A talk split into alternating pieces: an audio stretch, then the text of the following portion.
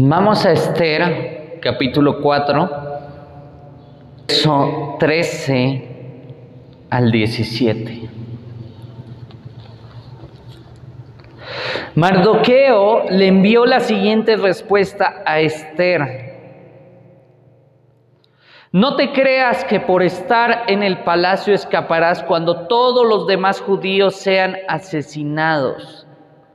Si te quedas callada en un momento como este, el alivio y la liberación para los judíos surgirán de algún otro lado. Pero tú y tus parientes morirán. ¿Quién sabe si no llegaste a ser reina precisamente para un momento como este? Entonces Esther envió la siguiente respuesta a Mardoqueo. Ve y reúne a todos los judíos que están en Susa y hagan ayuno por mí. No coman ni beban durante tres días, ni de noche ni de día. Mis doncellas y yo haremos lo mismo. Entonces, aunque en contra, eh, aunque es contra la ley, entraré a ver al rey. Si tengo que morir, moriré. Así que Mardoqueo se puso en marcha e hizo todo tal como Esther le había ordenado. Amén y amén. Bienvenidos.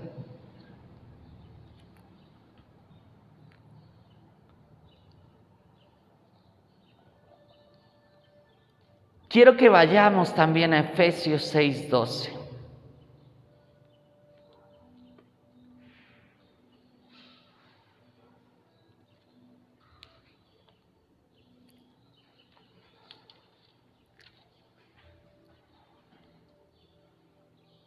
Pues no luchamos contra enemigos de carne y hueso, sino contra gobernadores malignos y autoridades del mundo invisible, contra fuerzas poderosas de este mundo tenebroso y contra espíritus malignos de los lugares celestiales. Amén.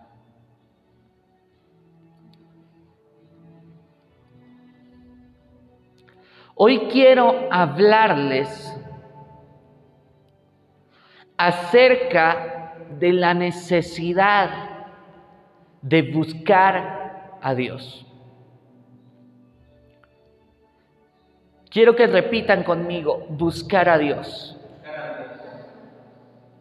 Y quiero ponerles en el contexto de lo que estaba sucediendo con Esther.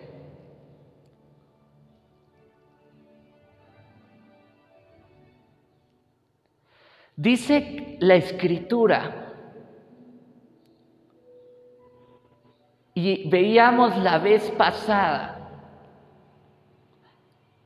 que había un banquete y el rey había ordenado un banquete. Pero dentro de este banquete había una persona llamada Amán, que era la mano derecha del rey. Amán completamente se había declarado enemigo de Mardoqueo. Mardoqueo, un judío, que cuando pasaba a Amán todos le hacían reverencia porque era la mano derecha del rey.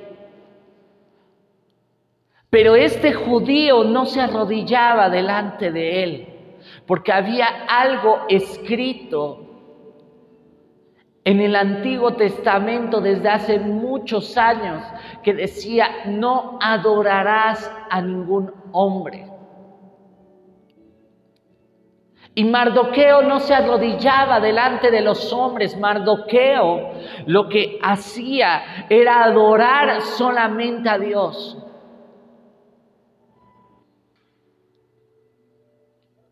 Y Amán idea un plan. Y ese plan era matar a los israelitas. por causa de que era un pueblo que no adoraba a hombres.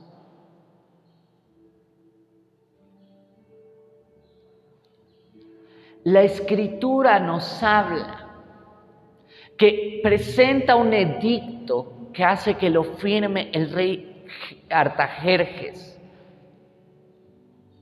Y lo firma y el edicto literalmente es una sentencia de muerte en contra de los judíos.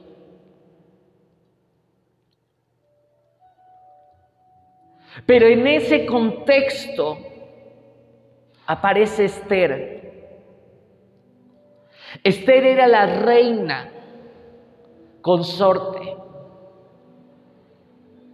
que había sido sustituida en lugar de Basti por causa de la desobediencia de Basti, por causa del pecado que, que, había cometido delante del rey al no presentarse delante de su presencia, y había sido elegida Esther.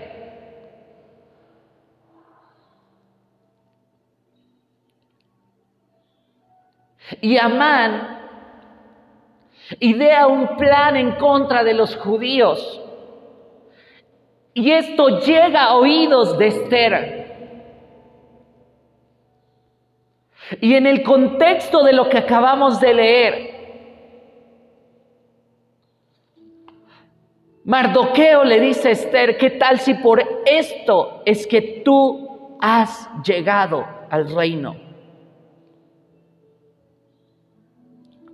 Y literalmente dice, no te creas que por estar en el palacio escaparás. Cuando todos los demás judíos sean asesinados y te quedas callada en un momento como este, el alivio y la liberación para los judíos surgirán de algún otro lado. Pero tú y tus parientes morirán.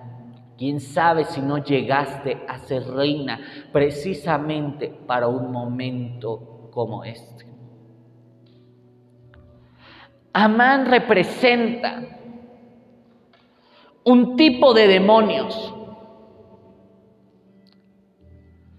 Y por eso quise que leyéramos Efesios 6, verso 12. Porque tenemos una lucha espiritual, tenemos una lucha contra el enemigo, que es el diablo, es Satanás, es el engañador de los hermanos, el acusador de los hermanos. La palabra Satanás, de hecho, eso significa, significa acusador de los hermanos.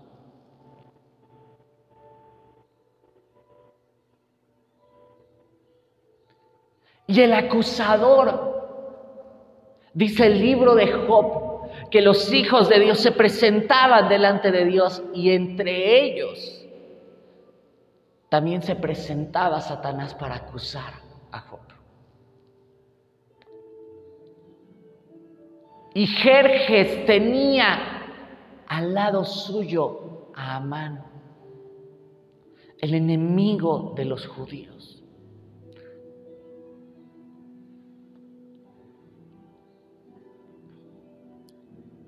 Pero ¿qué es lo que hace Esther? Esther es un símbolo de la iglesia.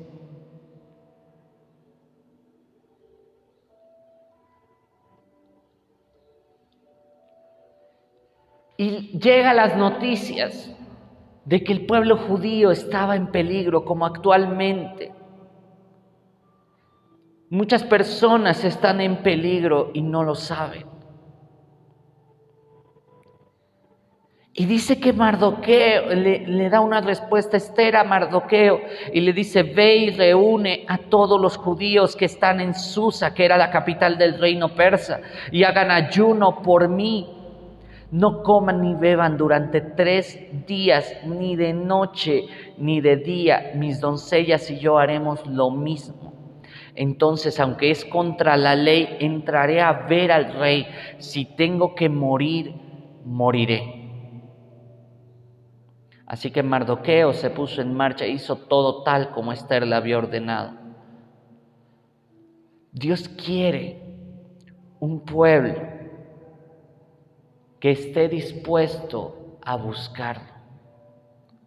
Pero no solo que esté dispuesto a buscarlo, sino un pueblo que acuda a Él en medio de la dificultad.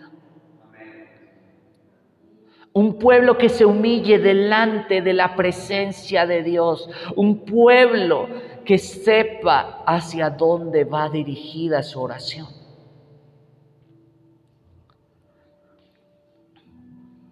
Y hoy quiero enseñarte qué significa o cómo es el buscar a Dios.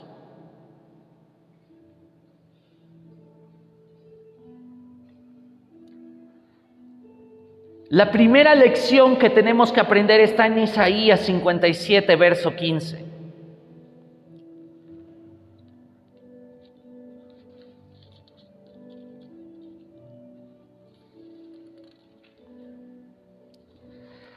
Y dice, el alto y majestuoso, ¿de quién está hablando aquí? De Dios. El alto y majestuoso que vive en la eternidad el santo dice, yo vivo en el lugar alto y santo, con los de espíritu arrepentido y humilde. Restauro el espíritu destrozado del humilde y reavivo el valor de los que tienen un corazón arrepentido. Primer punto, ¿Cómo buscar a Dios? Necesitamos entrar con un corazón humillado delante de su presencia.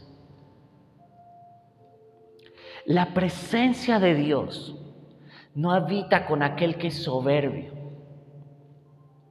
sino con aquel que ha decidido dejar su posición y estar de rodillas en actitud humilde delante de Él.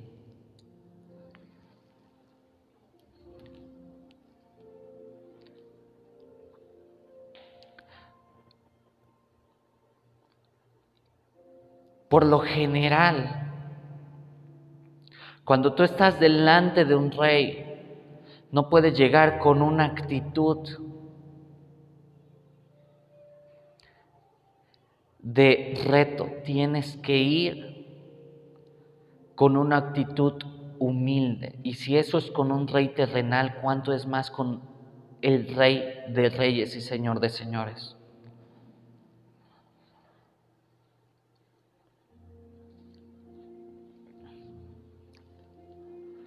En segunda de Crónicas 7:14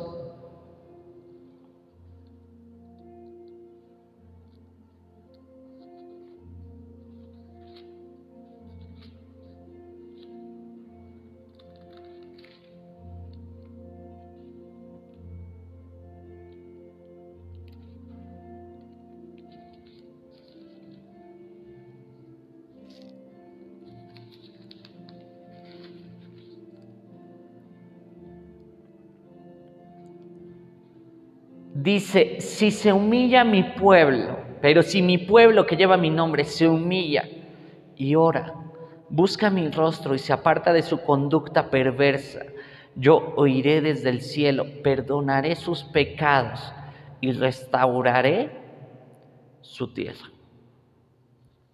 El pueblo de Israel estaba en el exilio. Y en medio del exilio, ocurre esta amenaza. Y Esther, sabiamente, sabiendo las palabras de los profetas, le dice a Mardoqueo, hagan ayuno. El ayuno representa tu dependencia a Dios. El ayuno bien hecho bien intencionado, representa humildad delante de Dios. Porque dices, no dependo de lo que como, dependo de que mi comida es Él. Y dice que cuando hicieron ayuno, el pueblo de Israel se vestía de silicio. El silicio es una prenda completamente sucia y te presentabas delante de Él e ibas delante de su presencia. Y Esther, siendo la reina, teniendo los mejores vestidos, la reina se vistió de silicio para humillarse delante del rey.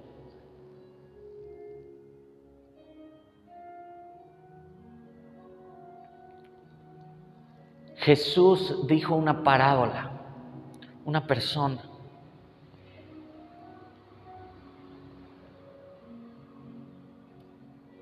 El rico y Lázaro. Mientras Lázaro sufría, él supo llevar una vida en humillación delante de él, mientras el rico no entendía su dependencia que tenía con Dios. Y en otra ocasión Jesús dijo que había una persona, Señor, no soy digno. Mientras que el otro se sentía el más digno.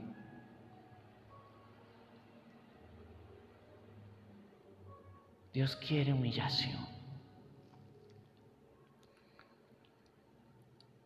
Porque Dios puede empezar a desatar cosas grandes en este lugar.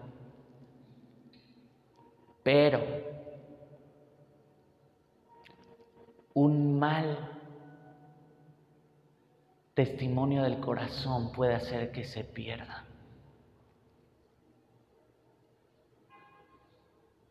Humillarse delante de Dios no es un juego.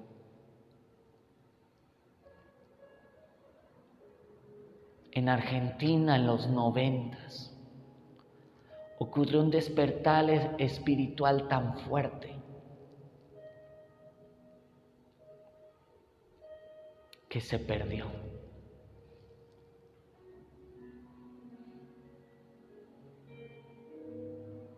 Y se perdió porque quienes dirigían el movimiento les dijeron, tú no estás preparado para pastorear. No estás pastoreando bien a la iglesia. Es como si tú le dijeras al Espíritu Santo, hazte un lado, yo lo sé hacer mejor. Les dijeron que hicieran unas ciertas actividades para disipular a la gente. Cuando empezaron a hacer eso, lo que había hecho Dios en ese lugar se perdió porque alguien se ensoberbeció diciendo, yo puedo hacerlo mejor de lo que Dios lo está haciendo.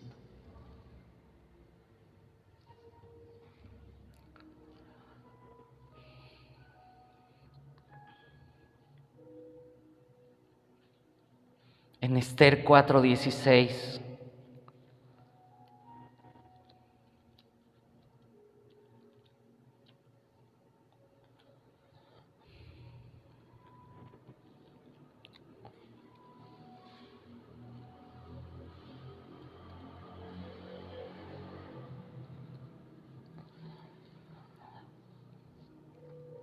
Dice, ve y reúne a todos los judíos que están en Susa y hagan ayuno por mí. No coman ni beban durante tres días, ni de noche ni de día. Mis doncellas y yo haremos lo mismo. Entonces, aunque es contra la ley, entraré a ver al rey. Si tengo que morir, moriré. Tres días les dijo Esther, humíllense delante de la presencia de Dios, aunque no menciona el texto a Dios, es el libro que tiene más a Dios presente.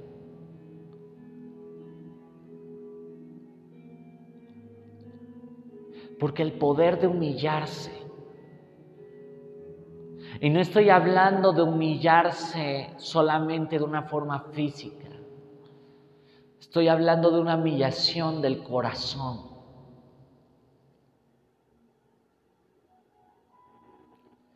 El humillarse delante de su presencia hace que tú lo enamores a Él.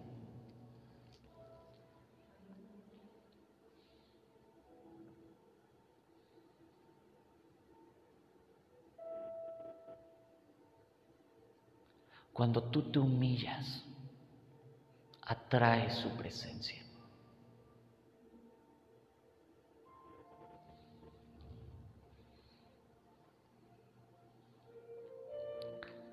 Pero tú buscas a Dios humillándote.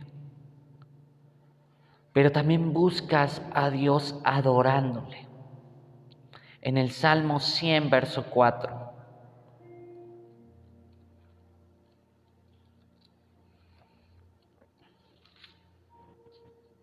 Dice, entren por sus, por sus puertas con acción de gracias.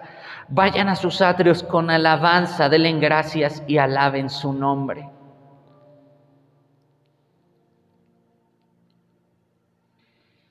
Cuando tú vienes delante de su presencia, ¿con qué actitud vienes? David, el gran cantor de Israel, llegaba. ¿Y cómo pudo haber sido ese momento que Mical, la esposa de David, hija de Saúl, dice, le parece al rey correcto desnudarse delante de sus siervos? El gran rey de Israel, no le importaba el qué dirá la gente, lo único que le importaba era estar delante de la presencia de Dios y estar alabando completamente a Él. La escritura habla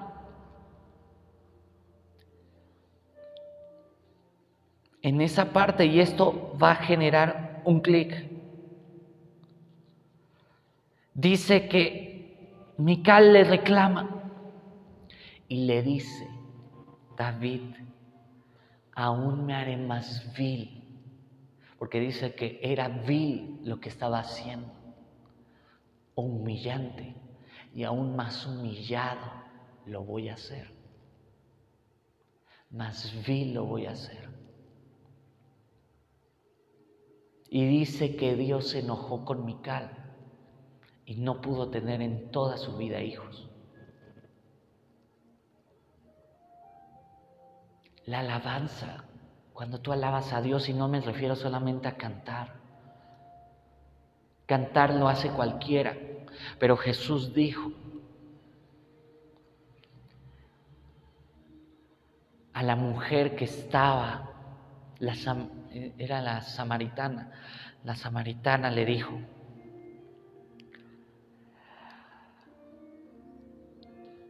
ahora adoran en este, eh, en este monte, pero llegará el momento en el cual habrá verdaderos adoradores. Y Dios busca verdaderos adoradores que le adoren en espíritu y en verdad. La adoración es una actitud del, del, corazón. Tú tienes que ir delante de la presencia de Dios adorando. Tienes que cantarle a Él, tienes que adorarle, tienes que hacerlo con todo tu corazón. Porque realmente no es una canción, es una, una canción solamente. Es una forma de demostrar cuánto tú amas a Dios. Porque dice la escritura, yo amo a Dios porque Él me amó primero. Nosotros amamos a Dios porque Él me amó primero. En Juan 4, 24.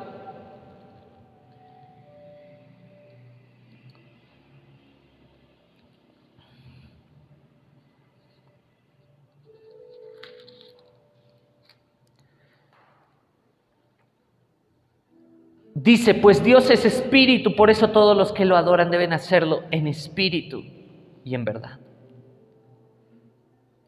Créeme, querida mujer, desde el 21 dice que se acerca el tiempo que no tendrá importancia si se adora al Padre en este monte o en Jerusalén. No tiene importancia dónde le adores. Ustedes los samaritanos saben muy poco acerca de aquel a quien adoran, mientras que nosotros los judíos conocemos bien a quien adoramos, porque la salvación viene por medio de los judíos. Pero se acerca el tiempo, de hecho ya ha llegado, cuando los verdaderos adoradores adorarán al Padre en espíritu y en verdad. El Padre busca personas que lo adoren de esa manera, pues Dios es espíritu. Por eso todos los que lo adoran deben hacerlo en espíritu y en verdad. Necesitamos entrar delante de la presencia de Dios en una actitud de adoración. Necesitamos levantar nuestras manos y decirle, Señor, aquí estoy, aquí está mi vida, úsala como tú quieras. Necesitamos, Señor, que tu presencia descienda. Necesito, Señor, que tu santa presencia descienda en mi corazón.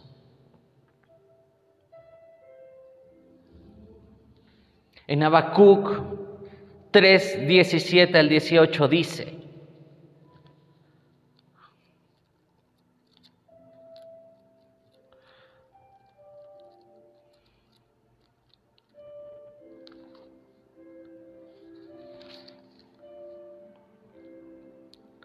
Aunque las higueras no florezcan y no haya uvas en las vides, aunque se pierda la cosecha de oliva y los campos queden vacíos y no den fruto, aunque los rebaños mueran en los campos y los establos estén vacíos, aún así me alegraré en el Señor, me, me gozaré en el Dios de mi salvación.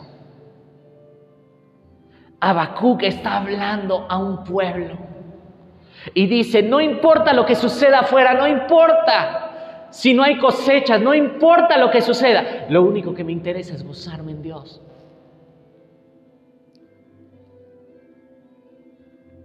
Job, en medio de su dificultad, dice la escritura que él no pecó aún en la condición en la que estaba. Abraham estaba dispuesto a sacrificar a su hijo, porque sabía en quién confiaba. Tú y yo debemos de aprender a adorarle a Dios.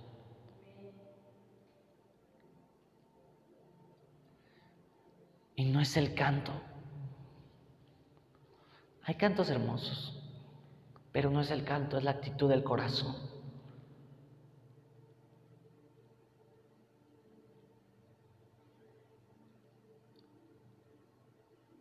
Pero necesitamos hacer algo, iglesia, y es buscarle genuinamente. ¿Saben que hay gente que no lo busca genuinamente?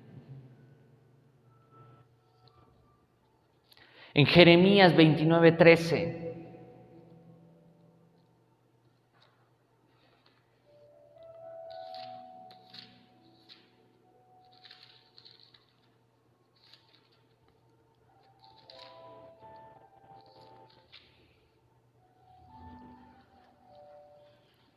Dice, si me buscan de todo corazón podrán encontrarme. Si me encontraran, dice el Señor, pondré fin a su cautiverio y restableceré su bienestar.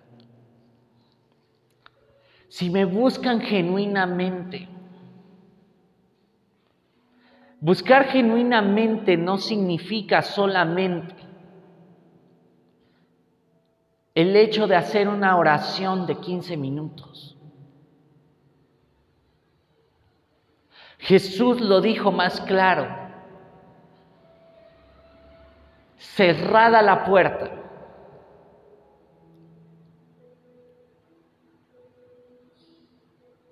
Cerrada la puerta. Les voy a dar un ejemplo de alguien que buscó verdaderamente a Dios. Alguien recuerda la tsunamita en con en el libro de los reyes con Elías.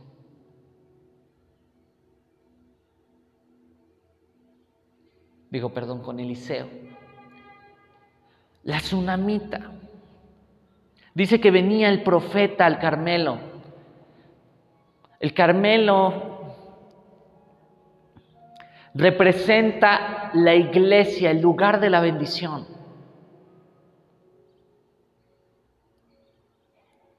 Y dice que esta mujer un día le dice a su marido,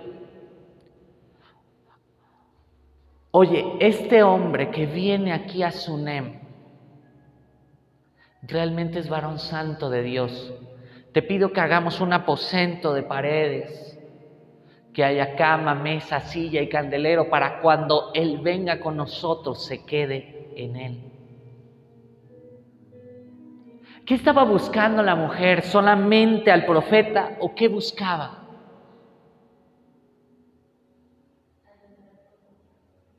Buscaba la presencia de Dios que venía con el profeta.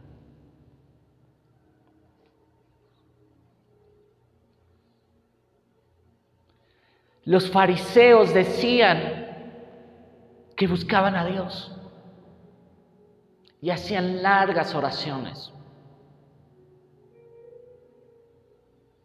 Pero esas largas oraciones no eran una búsqueda genuina. Jesús les dijo sepulcros blanqueados.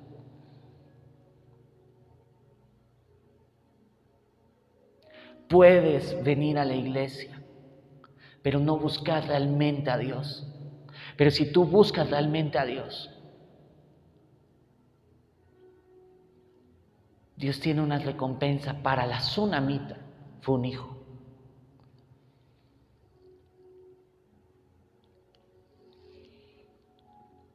En segunda de Crónicas 15, 2,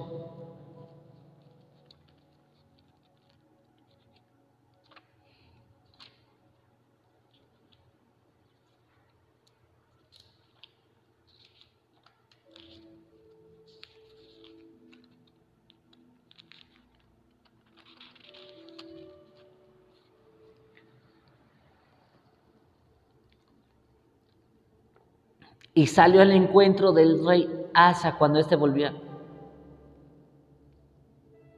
Escúchame, Asa, le gritó, escuchen todos ustedes de Judá y de Benjamín, el Señor permanecerá con ustedes mientras ustedes permanezcan con Él. Cada vez que lo busquen lo encontrarán, pero si lo abandonan, Él los abandonará a ustedes. La búsqueda de Dios va relacionado con cómo te acompaña Dios en tu diario vivir. Si tú no le buscas, Él se va. Si tú le buscas, Él se queda contigo. Jesús lo mostraba. Dice la escritura que cuando Él acaba de hacer un milagro impresionante, maravilloso y todo, y dice que se apartaba a un lugar a solas.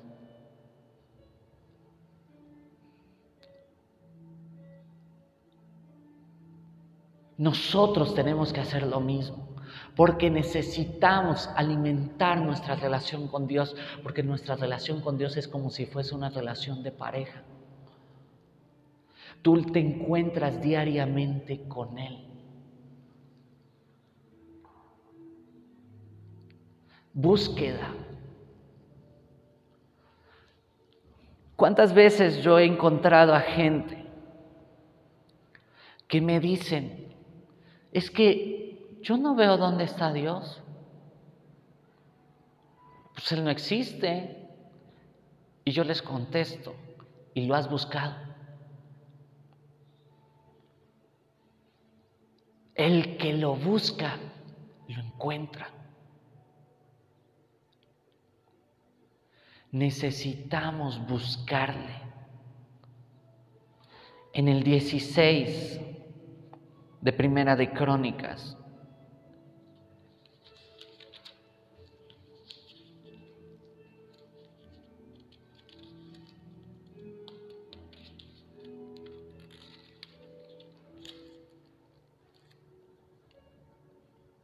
Once. Busquen al Señor y su fuerza, búsquenlo continuamente. Su fuerza representa la unción, del Espíritu Santo. Dice la escritura, tú renovarás mis fuerzas como las del búfalo, seré ungido con aceite fresco. La unción fue lo que hizo que Sansón, cuando estaba entre los dos pilares y ya le habían cortado el cabello, él había desobedecido el hecho de mantener su pacto de santidad delante de Dios, pero cuando estaba ahí le dijo que viniera una vez más el Espíritu Santo y vino el Espíritu Santo y le volvieron las fuerzas. La unción es el tipo del Espíritu Santo sobre la vida de la iglesia.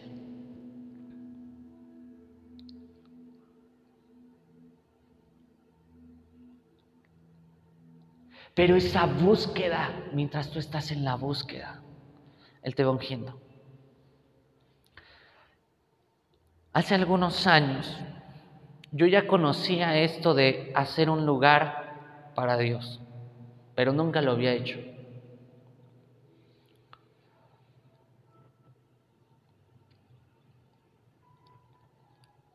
El día que lo hice,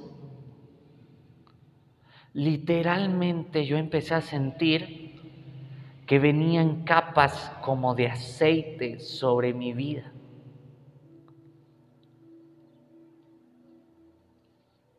Sentía como si Él estuviera ahí presente y yo lo podía sentir, lo podía palpar. Me acuerdo que estaba con esa persona que ayer recibió el premio en Metepec y yo estaba en la oficina. Y yo no estaba diciendo nada.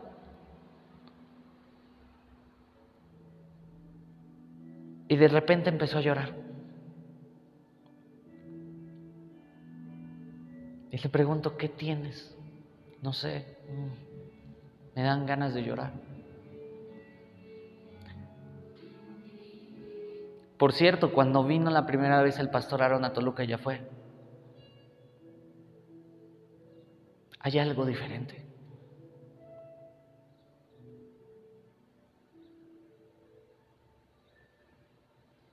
Él te unge. Cuando tú le buscas, Él te unge. Él te unge.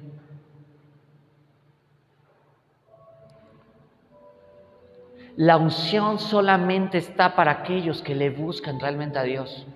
No está para cualquiera. Hay muchas personas que anhelan la unción, pero realmente la unción se da cuando tú estás en la búsqueda, en el secreto.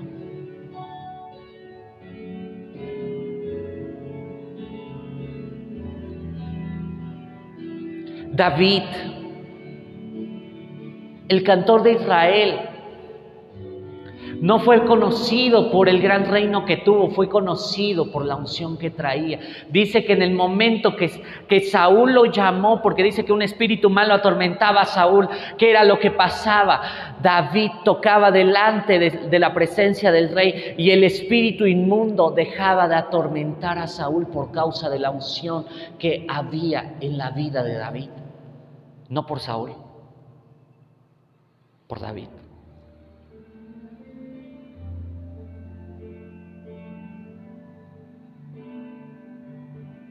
Las vírgenes en la parábola necesitaban aceite, el aceite. Lo que estaba diciendo ahí Jesús, necesitas ungir tu vida. Porque va a haber personas que asisten a una iglesia que no tienen el aceite de la unción sobre ellos. ¿Para qué sirve el aceite en una lámpara?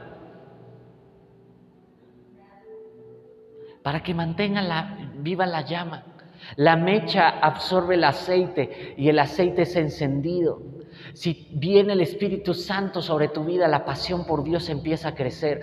Pero si tú dejas de buscar a Dios, el aceite empieza a disminuir.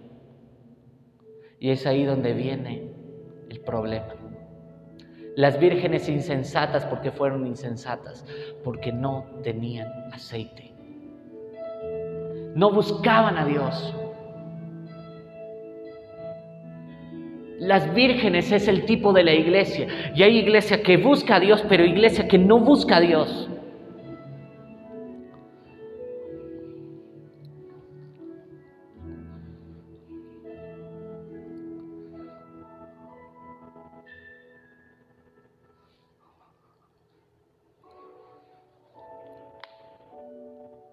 Pero tú tienes que hacer algo también cuando tú buscas a Dios. En Hebreos 11:6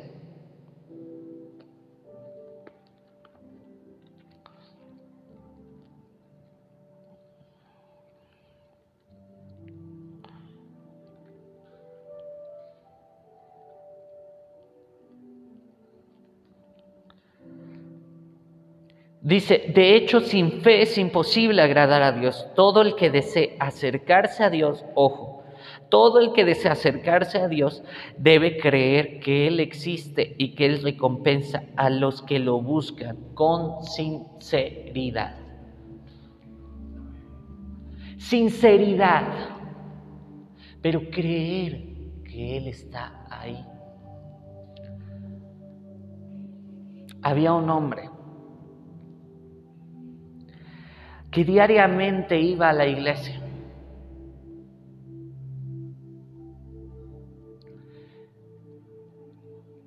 A determinada hora.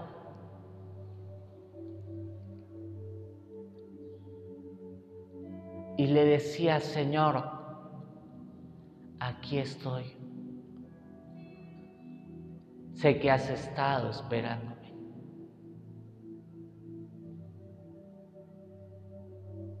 Diariamente.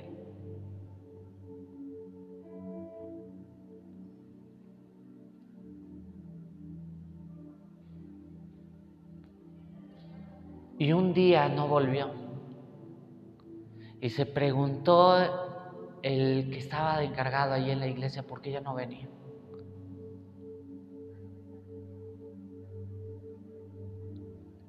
Y va a una zona va a, buscarlo y se encuentra que estaba enfermo. Y él bien preocupado, estás muy enfermo. Pero no te ves nada triste. ¿Qué pasa? ¿No estás viendo que estás enfermo? Sí, estoy enfermo. Pero a partir de que he estado en esta cama, Diariamente viene Jesús y me dice, aquí estoy yo Jesús. Y ya estaba esperándote. Había otro hombre. Y estaba el predicador y dice, contando su experiencia de este hombre, de cómo él aprendió a orar y dice que este hombre agarraba una silla. Y dice, yo sé que a Dios no lo veo. Pero cuando yo me siento, yo sé que Él está ahí.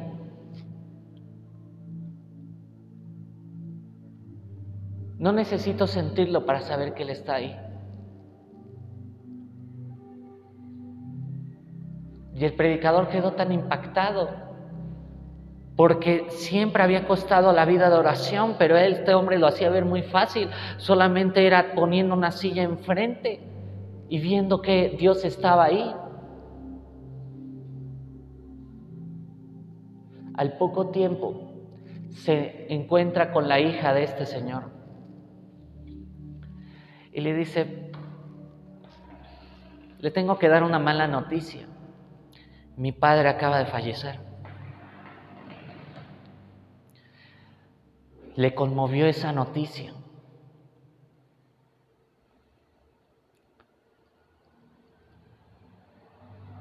al predicador.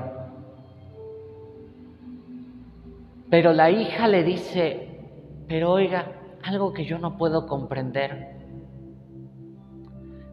¿Qué sucedió? En esa silla, mi padre murió de rodillas, como si estuviera sobre algo.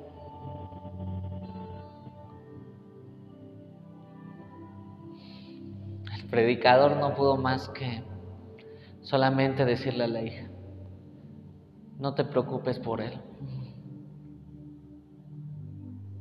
Él está con él. Una búsqueda genuina se da en el secreto cuando nadie te ve. Este hombre, sin duda, falleció sabiendo que Él estaba ahí, que Jesús estaba ahí. En el Salmo 34, 10.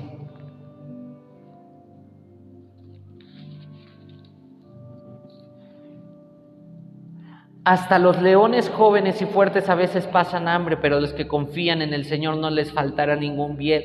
Tú necesitas confiar en Dios.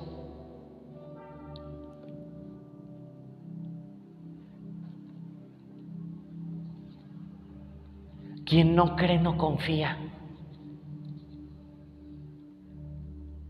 Porque dice el 9:10, los que confían en tu nombre, los que conocen tu nombre confían en ti, porque tú, oh Señor, no abandonas a los que te buscan.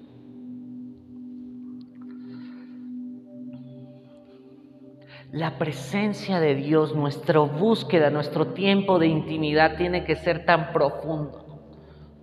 Me acuerdo que un día fui a Ciudad de México y estaba en una reunión.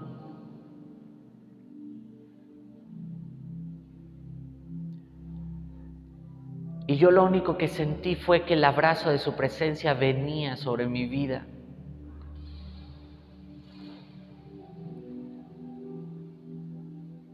Él estaba ahí.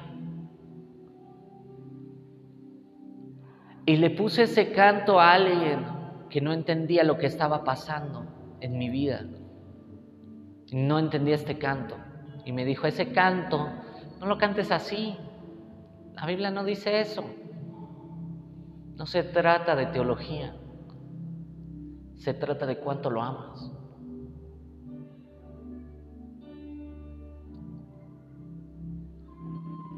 Necesitamos ir a la búsqueda profunda en su presencia.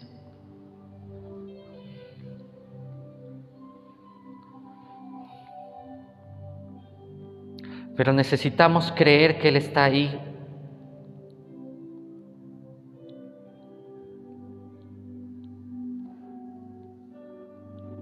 Y te quiero dar dos exhortos.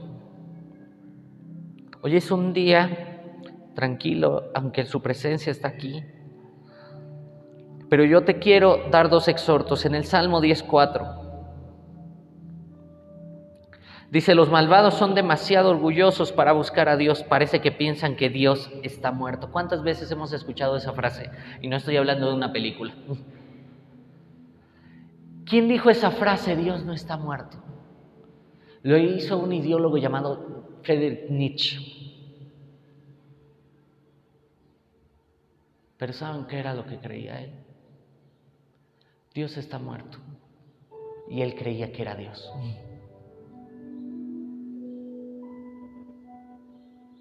El anticristo. El pensamiento del anticristo.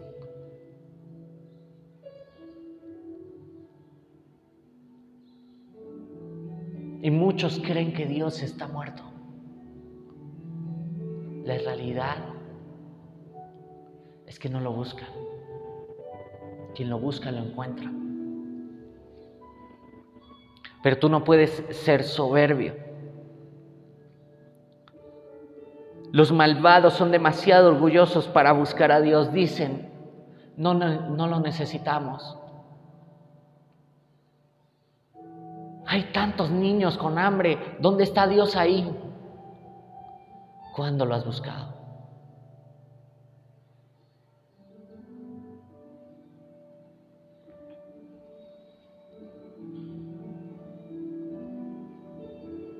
Pero también nos exhorta a Dios a, por medio de esta palabra a ser buscadores de su presencia.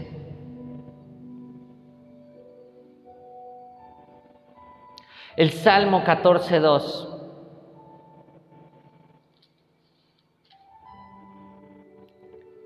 El Señor mira desde los cielos a toda la raza humana. Observa para ver si hay alguien realmente sabio si alguien busca a Dios. Él está buscando. Y Él está mirando, está caminando y está buscando. ¿Realmente me están buscando?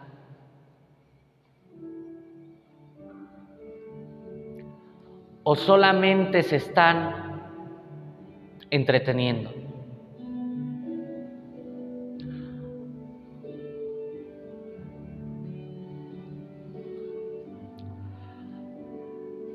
Hace algunos años hubo en muchas iglesias un problema y sigue habiendo en un área tan complicada como es el área de la alabanza. Buscaban la fama pero no buscaban a Dios.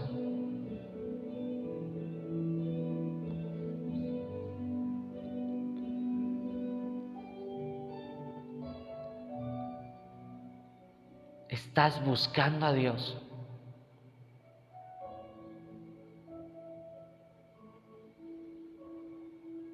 El secreto de cada mover del Espíritu Santo a lo largo de la historia ha sido ese, la búsqueda.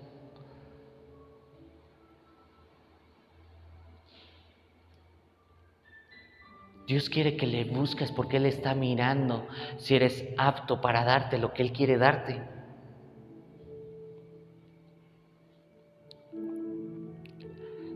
Dios dice en el libro de Job, ¿has visto a mi siervo Job?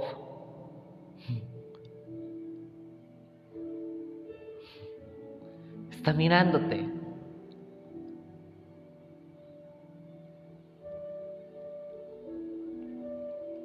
¿Qué dice cantar de los cantares? Me sedujiste, Señor, y yo fui seducido. O sea, Él me mira y Él me seduce. Salmo 27, 8.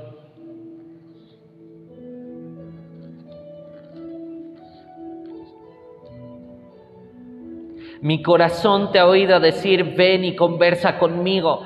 Lo está diciendo David, mi corazón, el corazón de David oía. Y tú puedes decir, mi corazón dice, ven y conversa conmigo.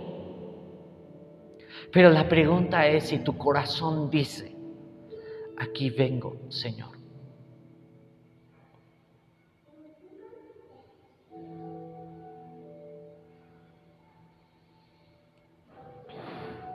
Pedro,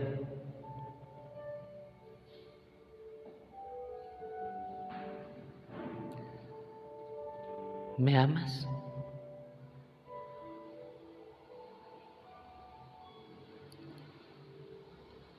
Pastorea mis ovejas. Mis ovejas oyen mi voz, dijo Jesús en otra parte. Yo las conozco y ellas me siguen. ¿Quieres saber cómo reconocer a un falso profeta? Si tú estás atento a la voz de Dios.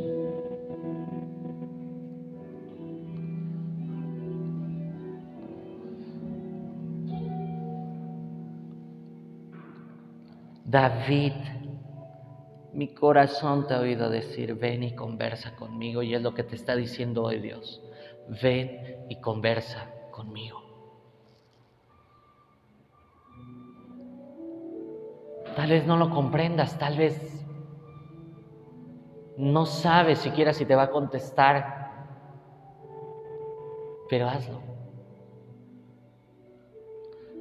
Tenía unos amigos allá en Bogotá, tengo. Estamos en su departamento. Y ellos tienen dos hijas. Y dice que un día oyeron claramente la voz de Dios que les dijo, deja que tus hijas se encierren conmigo. Si ellas tienen la cama, si ellas son desordenadas, yo no sé. Ese es entre ellas y yo. Pero que primero tengan ese tiempo conmigo.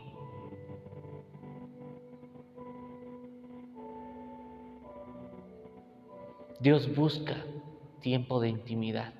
No importa la edad. Lo importante es que lo tengas.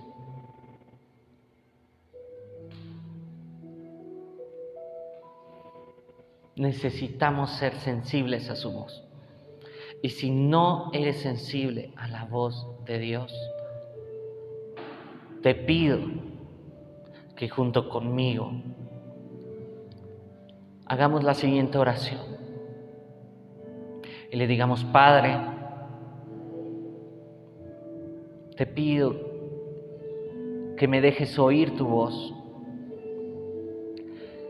que me permitas entrar en la intimidad de tu presencia.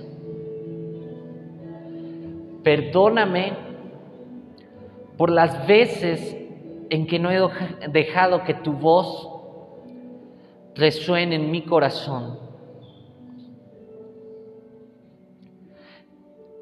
Abre mis ojos y mis oídos espirituales para que vuelva a escuchar el dulce eco de tu voz.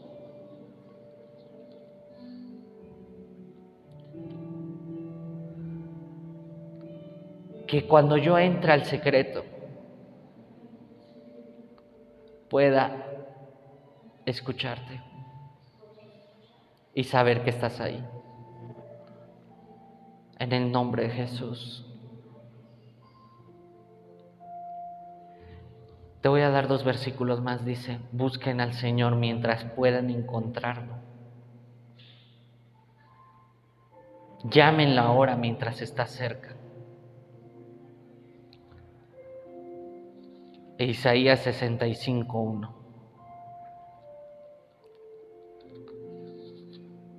Estaba listo para responder, pero nadie me pedía ayuda.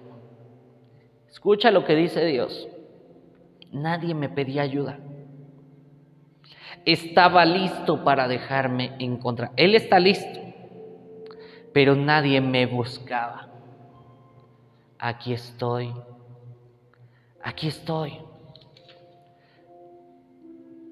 Dije a una nación que no invocaba mi nombre.